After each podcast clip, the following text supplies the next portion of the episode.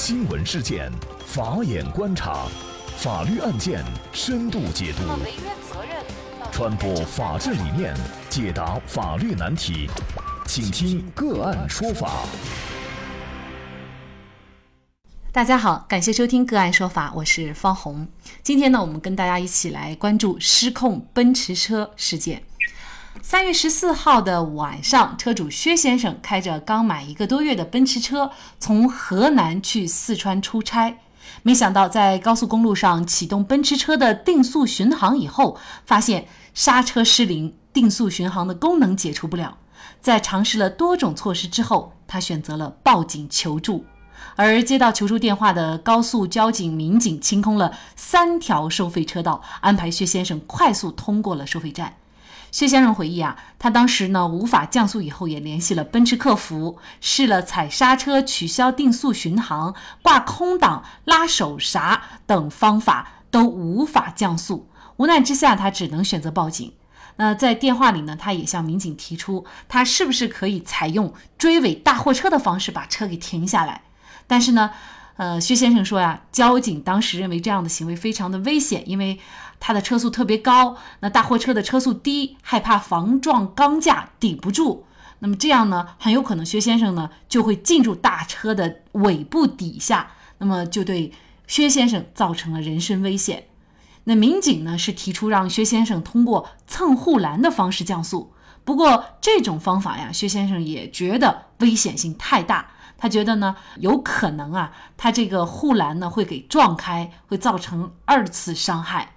那么蹭护栏、追尾等都很危险。薛先生是怎么想到用同样有危险的开车门的方法降速呢？薛先生说呀，他本来是没打算用这种方式降速的。他打开车门其实是为了跳车，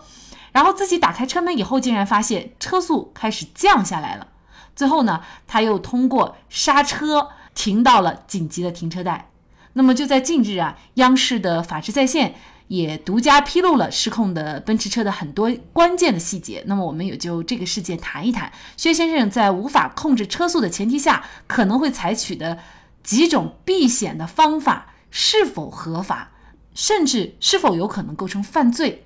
当车子。停在紧急停车带的时候，那么薛先生他没有对车辆进行检测，又重新开上路，是否涉嫌比如说危险驾驶罪或者是危害公共安全罪？而奔驰公司又应该对此次事件承担哪些责任？就这相关的法律问题呢？我们今天就邀请来自广东国辉北京律师事务所的董静律师和我们一起来聊一下。董律师您好，主持人你好，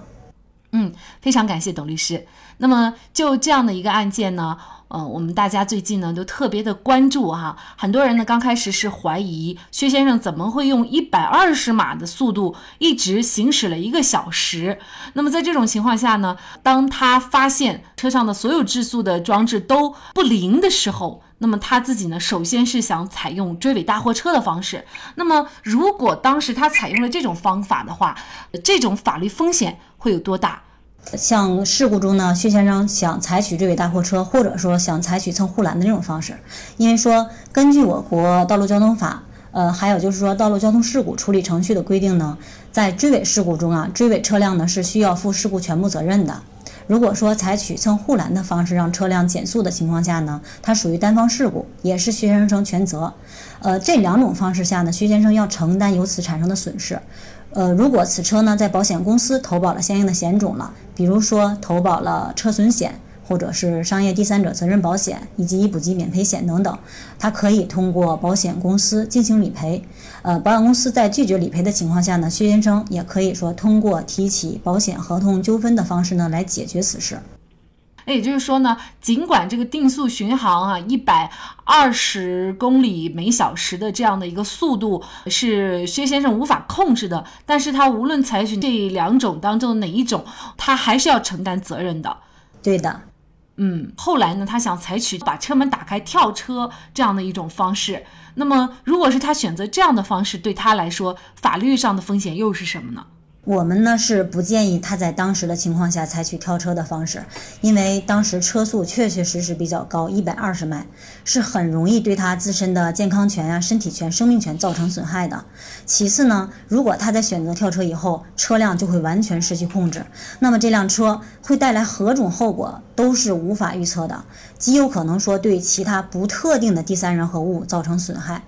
呃，刚才我们提到的这几个问题呢，就根据当时他采取避险的方式来说呢，呃，属于刑法规定的紧急避险行为。但是紧急避险是要求我们不能超过必要的限度的。例如，在刚才我们说的那第三种情况下，如果说司机选择跳车了，那这失控的车辆就对其他不特定的第三人和物造成损害，就会因为紧急避险超出必要的限度负担刑事责任。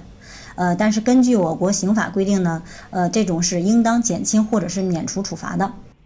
那么也就是说，尽管可能在这种方式下，薛先生他自己性命可能会保住，但是有可能呢，这辆失控的奔驰车会对其他的人或物造成更大的的危害。在这种情况下的话，薛先生也要对这个后果来负责哈。就是还好，车子最后停下来了，这是一个比较好的一个结果啊。但是呢，虽然停下来了，但是薛先生呢，他没有对这辆车进行一个检测，到底是什么原因定速巡航没有解除，而是他又重新驾车上路了。那么针对这样的一件事儿呢，作家赛车手韩寒呢也专门发文，他建议交管部门啊。绝不能够放任这样一辆跑一百二十一小时，并且不能刹车的车上路。那么这样的车辆应该视为重大杀伤性武器，对公共安全呢也有重大的威胁。无论车主当时愿不愿意，其实都应该必须马上拖走，严格检测。其实这样说的也还是挺有道理的。那么怎么来看待薛先生又重新驾车上路的行为？这种行为会不会涉嫌一些刑法上的罪名呢？因为我们从整个事件来看啊，按照车主和高速公安的描述呢，这辆奔驰车显然它是存在着较大安全隐患的。继续开着这么一辆车上路呢，它不但威胁着薛先生自己的人身安全，对其他车辆而言呢，也是存在着较大的事故隐患。因此呢，说在当时那种情况下，其实最为合理的做法就是说封存该车辆，让厂家或者说呢是第三方的机构进行专业的检测，等确定没有故障了。或者说是这个故障排除之后再上路行驶，呃，可能说大家现在比较关心的一个问题呢，就是说薛先生重新驾车上路的这个行为是不是已经触犯了我国的刑法了？比如说是不是构成危险驾驶罪呀？或者说是是不是已经构成了以危险方法危害公共安全罪了？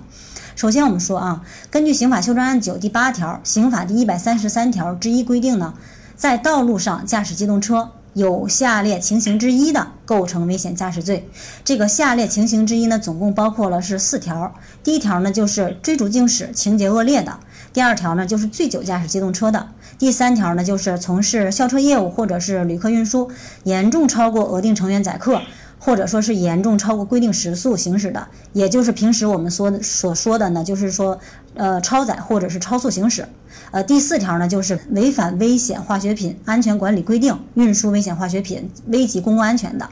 那通过上述四条规定呢，我们能够明显的看出来，该法律条文啊，它是明确列举了构成本罪的行为方式。而在本案中呢，薛先生他的行为呢是不符合危险驾驶罪的客观要件的，所以说呢，他构不成危险驾驶罪。呃，再有呢，我们看就是说危害公共安全罪呢，它是具有严重的社会危害性的，不以说是否造成严重后果为前提，但要求行为人主观上是存在主观故意。那就薛先生这件事儿来说呢，我们如果说推断薛先生在主观上说想要造成严重的社会危害，呃，似乎是不太符合逻辑的，也不符合这个事儿的实际情况。所以说呢，呃，这个事儿呢，它也不构成说以危险方法危害公共安全罪。